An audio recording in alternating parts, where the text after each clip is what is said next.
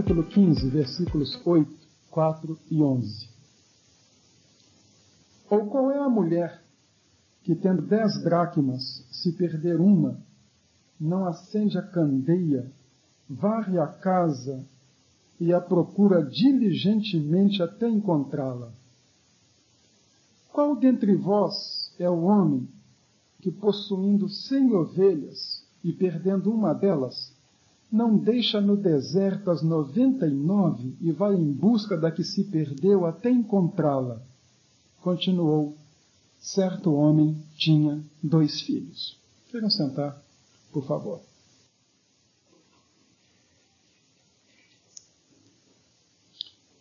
Aparentemente, três textos que só guardam conexão entre si por fazerem parte do capítulo e por ensinarem a atitude de Deus para com o perdido. Eu gostaria de ligar esses três textos para comentar com os irmãos e amigos nesta noite os diferentes tipos de gente, diferentes tipos de gente que encontramos no relacionamento com Deus. Na ordem que eu li, temos uma moeda perdida, uma ovelha perdida e um filho perdido. São três tipos de pessoas perdidas. O termo perdidas aqui não é usado no sentido de depravadas, de devassas, de uma conduta moral absolutamente questionável e que ninguém, em sã consciência, tomaria como uma conduta para si.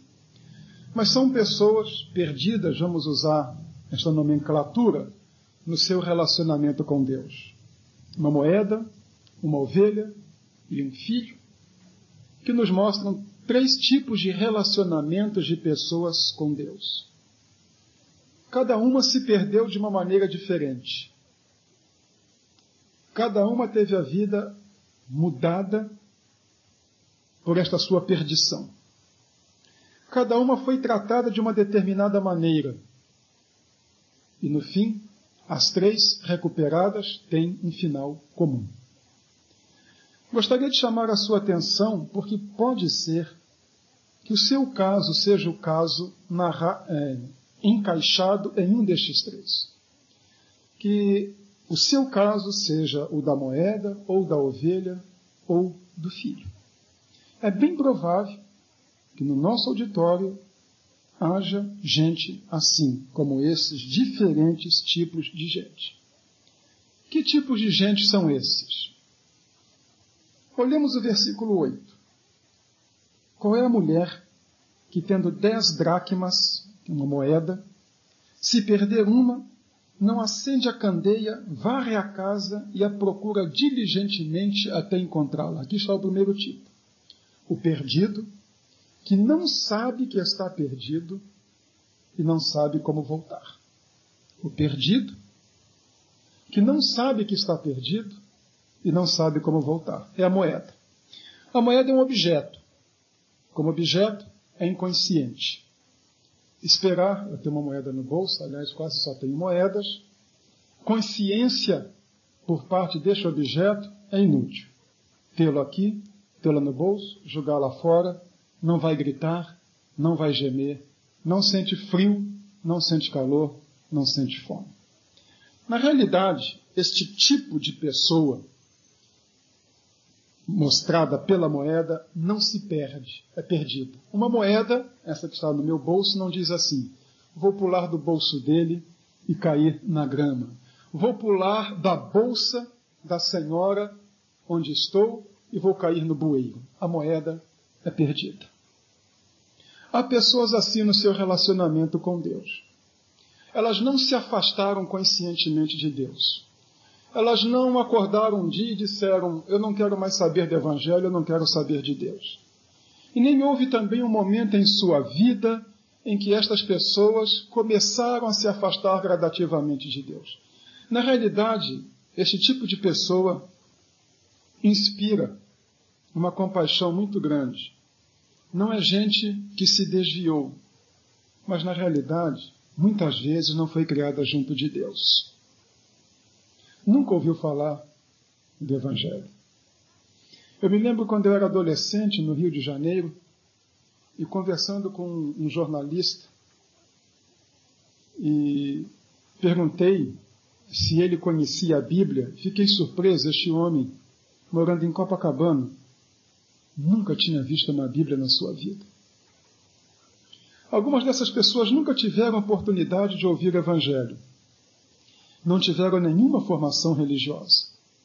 Então não se pode dizer que essas pessoas um dia se perderam, que se desviaram do caminho como a ovelha ou como o filho. Estas pessoas, como a moeda, não se perdem, são perdidas. Pode até ter sido criada no Evangelho, mas viu mau testemunho na igreja desde cedo. Então ficou muito chocada com a conduta de alguém e se desinteressou do Evangelho.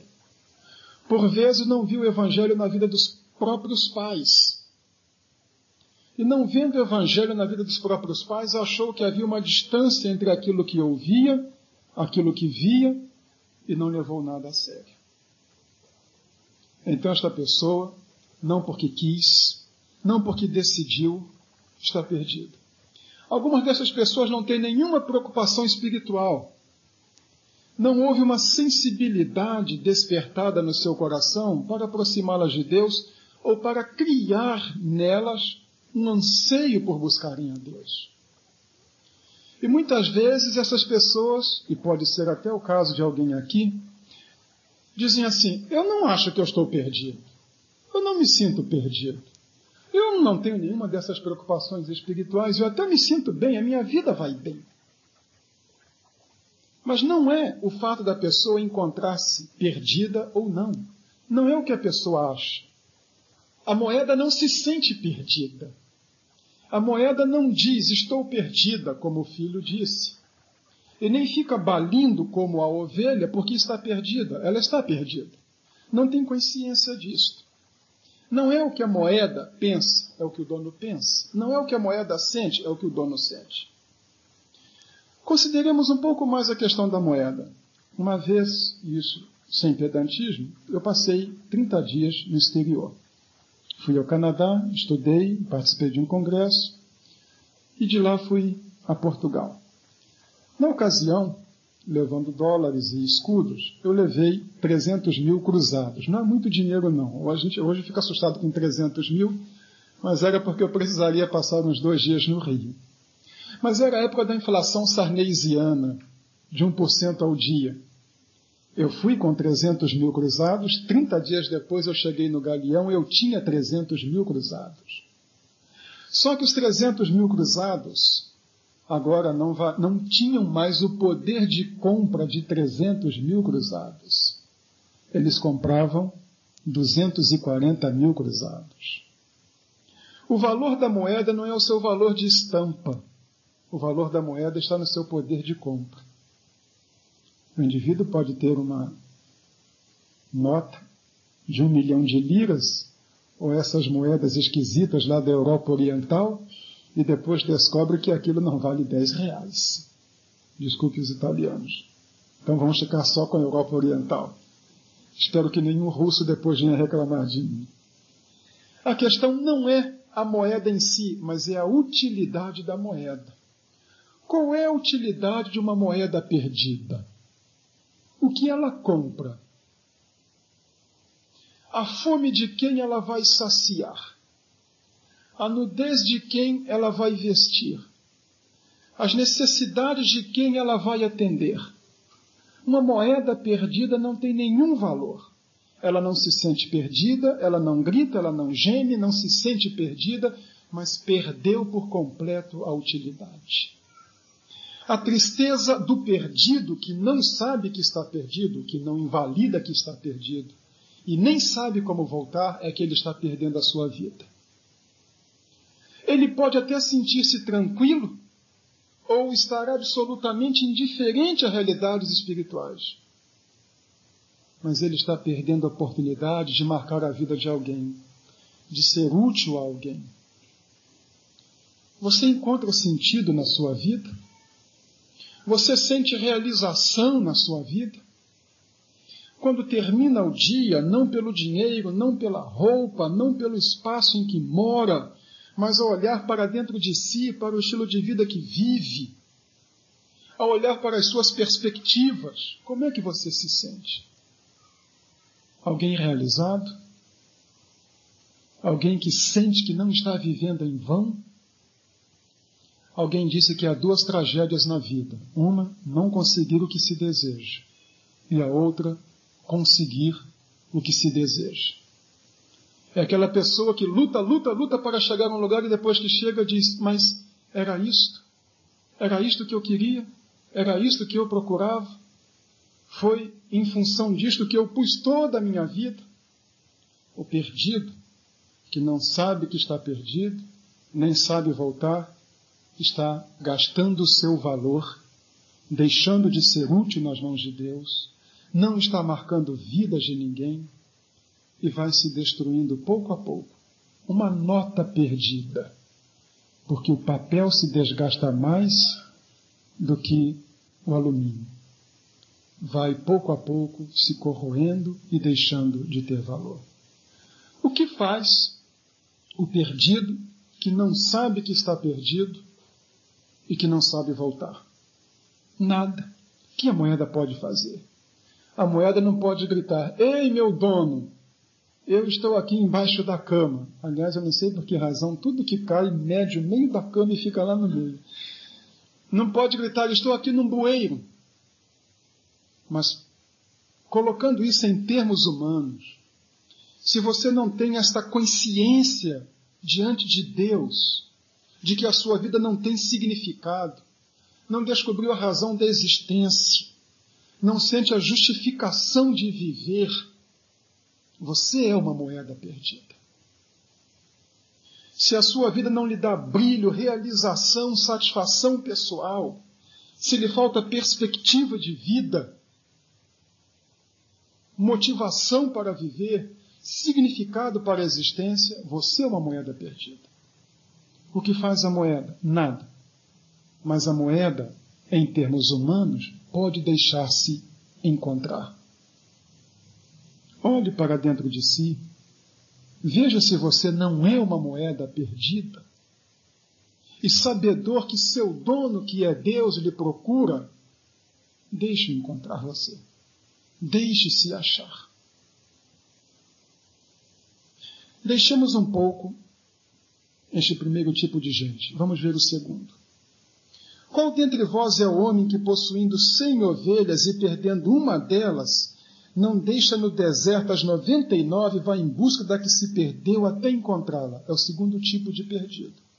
É o perdido que sabe que está perdido, mas não sabe voltar. A ovelha perdeu-se. Ela tem consciência de que está perdida. Ela não vê o pastor, ela não ouve a sua voz, não ouve os assovios característicos que a chamam para o rebanho.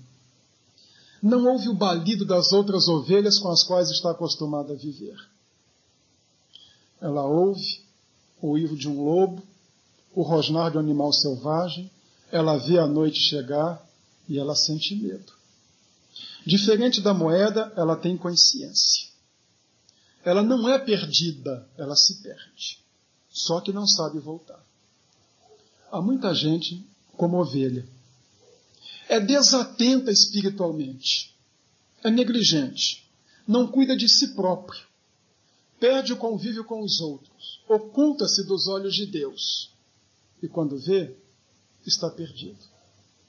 Não foi a negligência alheia, foi a sua negligência. Um pastor de ovelhas, pastor mesmo, pastoreou ovelhas no interior do Piauí, me disse que uma das coisas que mais leva uma ovelha a se perder é a voracidade. Porque a ovelha é um ser gregário, ela vive em grupo, em comunidade, mas é muito voraz. Normalmente anda enfileirada atrás das outras. Mas o apetite faz com que ela se desvie quando presume que a grama do lado de lá é mais verde. Às vezes é o apetite pela vida que é desmesurado e a pessoa não sabe dosar. Muito trabalho. Então ela está sempre ocupada. Ela nunca pode participar de nenhuma atividade da igreja durante a semana. No domingo também tem atividades seculares. Quando não tem, está estafada. Ansiedade de vida, muita festa, muito namoro, muito estudo e foi gradativamente se desviando, como a ovelha que afasta um metro, dois, três, cinco, dez, quando vê está completamente distante do rebanho e do cuidado do pastor. E aí corre risco de vida. Não houve um momento em que a ovelha disse assim: está muito chato esse rebanho. Foi aos pouquinhos. É o descuido paulatino, gradativo, que leva muita gente a se afastar de Deus. Não tem tempo para ler a Bíblia. Tem para o Faustão, tem para o Gugu, tem para aquele horroroso Celso não sei o quê, tem para o Ratinho, para o Ratão, para a Ratazana, não tem para o Evangelho. E pouco a pouco vai se afastando. Quando vê, o coração esfriou por completo. Vem a noite, vem o frio, vem o medo, a sensação de abandono. Aí, quando chega a crise, uma enfermidade, um desemprego, relacionamento doméstico tumultuado, relacionamento profissional em crise, é que a pessoa olha e descobre que está longe. O que fez o pastor? Ele foi atrás da ovelha. Se você é um tipo assim, que se afastou de Deus por negligência, por descuido, é bom saber que Deus está procurando por você. Ele vai atrás. Ele não dá descanso e não descansa enquanto não encontra.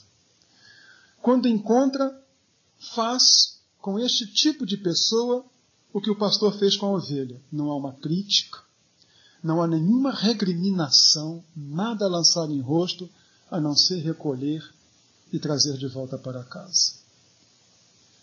O que pode fazer a ovelha? Ela não sabe o caminho, mas ela pode balir pedindo socorro.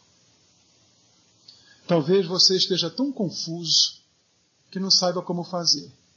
Enredou-se numa situação tão complexa distante de Deus que agora quer consertar a vida com Deus e não sabe como fazer. Assumiu compromissos dos quais não pode se libertar envolveu-se em relacionamentos difíceis de quebrar. Está enredado por atitudes das quais não se livra. Mas a semelhança da ovelha pode pedir socorro. E Deus socorre. E Deus vem e Deus encontra.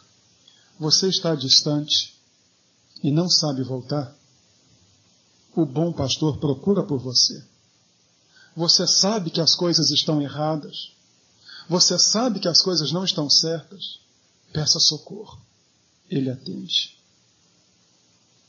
Vamos ao terceiro tipo, está no versículo 11. Continuou: Certo homem tinha dois filhos. Assim começa a história chamada equivocadamente pelo tradutor de a parábola do filho pródigo. Vou falar em outra ocasião sobre isto. É a parábola do pai amoroso. O personagem central é o pai. Mas aqui nós temos o terceiro tipo que aparece nesta história. É um moço. É o perdido que sabe que está perdido e que sabe voltar. A história deste é diferente da dos outros dois. Ele não foi perdido e ele não se desviou acidentalmente. Premeditado e calculadamente virou as costas para o pai e foi embora. Ele quis sair. Não foi enxotado. Ele rompeu as relações. Deus não enxota ninguém.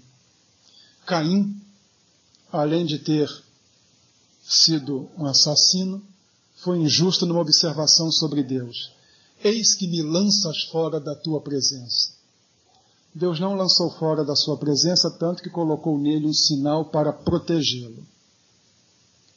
Mas a situação do perdido, que está perdido, voluntária, decidida e resolutamente, que sabe que está perdido, que quis tornar-se perdido, é uma situação trágica. Este está perdendo a vida e perdendo a dignidade. Jesus era um fantástico contador de história. Os contornos da parábola são extraordinárias, e esta é uma das peças mais sublimes de toda a literatura mundial. Para um judeu, um moço cuidar de porco era uma coisa vergonhosa. Uma vez eu perguntei a um judeu: Você aceitaria se eu lhe desse a Bíblia hebraica junto com o Novo Testamento? E ele riu e disse assim: Você quer me dar uma Bíblia cristã, não é isso? Eu disse: É. Ele disse: Eu aceito, desde que não seja em percalina em couro de porco. Naquela época era difícil, eu achei uma Bíblia de capa de plástico para dar para ele. Mas o moço desce ao nível mais baixo que um judeu pode descer. Não é tocar em couro de porco. O seu anseio era disputar a comida com os porcos. E ele, que for um moço fino, rico, educado, está cuidando de porcos. E Jesus mostra que ele perdeu não só o sentido da vida, que errou radicalmente na escolha que fez, mas acima de tudo chegou ao nível mais baixo que alguém poderia chegar na sociedade judaica. Foi encostar-se a um dos cidadãos daquele país, ou seja, foi encostar-se a um gentio. Os judeus dizem, até hoje, que Deus fez os gentios para serem combustível do fogo do inferno. E tem um outro provérbio que diz assim: Maldita seja a parteira judia que ajuda uma gentia a dar à luz. Maldita seja duas vezes, porque ajudou um gentio e porque pôs um gentio no mundo. O moço vai se encostar em um gentio e vai cuidar de porcos. É a perda por completo de toda a dignidade pessoal. Esta é a tragédia daquele que decide viver longe de Deus. Do perdido que está perdido porque quer, que sabe, que optou por ser perdido. O que faz o moço? Toma consciência. Quantos empregados de meu pai têm fartura de pão e eu estou morrendo de fome? O que faz o pai? Espera. Espera. O tratamento é diferente, porque cada tipo tem uma estrutura diferente mas o texto bíblico diz: seu pai viu-o de longe, estava atento. Respeita a vontade própria. Se você está distante de Deus porque quer, Deus respeita a sua vontade, mas você está perdendo a sua vida. E Deus, no entanto, está esperando uma oportunidade, querendo que você volte, esperando uma oportunidade para restaurar você a sua posição de dignidade como filho dele não para que a sua vida seja arruinada. O que faz o pai? Espera, e vamos usar a imaginação, porque a inteligência é um dom de Deus. Poderia até enviar sinais. Alguém lhe disse: Olha, eu vi seu filho em tal cidade assim, assim. E um dia ele sabe que alguém vai para aquela cidade e diz: Olha, se você encontrar meu filho lá, diz que a cama dele ainda está arrumada esperando por ele. Para um outro, olha, se você souber onde meu filho anda, diz a ele que eu estou com saudades dele. É isso que Deus faz. Você entra numa igreja e recebe um sinal de Deus de que ele está com saudades. Você encontra um crente ou uma situação na sua vida, alguém lhe fala do Evangelho, uma determinada experiência que você vive, e você descobre que Deus está emitindo sinais, esperando o seu regresso. O que fazer? consciência crítica, olhar para dentro de si. Faça essa pergunta: o que eu estou vivendo é o melhor que eu posso tirar da vida? A vida é isto. Vale a pena viver este tipo de vida? Será que eu não estou perdendo, principalmente quando se é moço, estou perdendo minha mocidade, minha idade, meus bens, minha energia, meu talento, em futilidade, na lama, quando eu poderia estar sendo útil nas mãos de Deus? Este tipo de gente tem uma tragédia, que é morrer longe de casa, quando o pai está esperando que ele volte para casa. Se você é um perdido que sabe que está perdido e que sabe voltar, volte. Seu pai está esperando por você. Agora juntemos esses três episódios e concluamos a nossa mensagem. A ovelha e o filho morreriam longe de casa. A moeda perderia o seu valor. Longe de Deus, a vida não tem valor. E longe de Deus, morre-se cada dia um pouco mais. Está respirando, está falando, biologicamente está vivendo, mas espiritualmente está morto. E cada dia um pouco mais morto. E além de morrer espiritualmente, o pior de tudo, morre-se eternamente. Nestas três histórias há um elemento comum. Nas três histórias, o final é um final alegre. A moeda é recuperada, a ovelha é encontrada e o filho regressa. Seja você uma moeda, seja você uma ovelha, seja você um filho, não deixe que a sua história termine de maneira triste. Seu Pai Celestial procura por você. Seu Pai Celestial quer você junto dele. Termine a sua história com alegria e com festa, porque o seu lugar junto de Deus ainda está disponível.